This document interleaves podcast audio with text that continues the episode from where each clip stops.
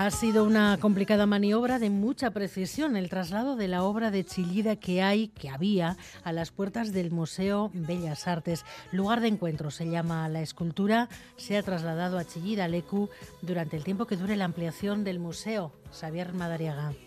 15 toneladas de escultura suponen una maniobra muy compleja. Primero toca desanclarla, luego ir moviendo la pieza con la grúa por tramos, posándola sobre resistentes palés y después al camión. Lugar de encuentros, que así se llama la monumental obra de Chillida, pasará su primer fin de semana ya con sus obras hermanas. Mireia Masagué es directora de Chillida Lecu. Le espera unas hermanas, unas cuantas esculturas, pero la vamos a colocar en la parte del bosque. Coincidencia o no, con las obras de ampliación del Bellas Artes, la obra había que moverla de sitio. Se celebra además el centenario del nacimiento del artista, por eso se pensó arrancar el año Chillida con esta cesión de la escultura. Realmente mi primera reacción fue, pero bueno, os habéis vuelto locos, ¿no? Es un movimiento de una pieza tan pesada, tan compleja, y la verdad es que han sabido reunir toda esa inteligencia para establecer el movimiento, la, la posterior ubicación en, en Chidialecu. Miguel Zuaza es director del Bellas Artes, nos adelanta que a la vuelta